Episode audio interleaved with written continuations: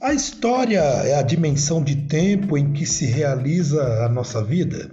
Todos nós temos uma história pessoal e, ao mesmo tempo, fazemos parte de uma história maior a história do nosso povo e também a história da humanidade.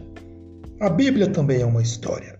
Contudo, que relação existe entre a história que a Bíblia conta e a nossa história hoje?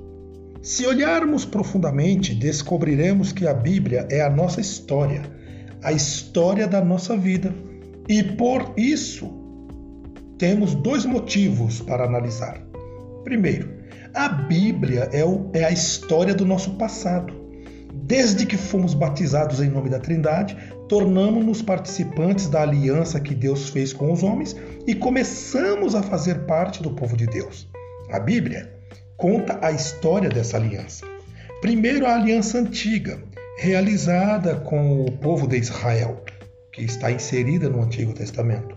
Depois, a aliança nova e definitiva, realizada com todos os homens através de Jesus Cristo, que está inserido no Novo Testamento. Entrando para essa aliança, todos e cada um de nós herdamos a Bíblia como nossa história a história do nosso passado como família de Deus, irmãos de Jesus Cristo e descendentes do povo do Antigo Testamento. Isso não é tudo. Porém, número 2.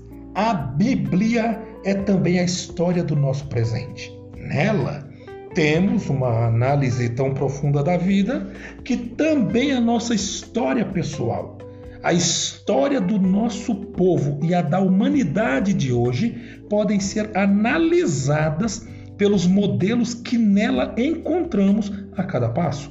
A Bíblia, na verdade, é um grande espelho que reflete nossos problemas, perguntas, dúvidas, lutas, buscas e esperanças que são as mesmas de sempre.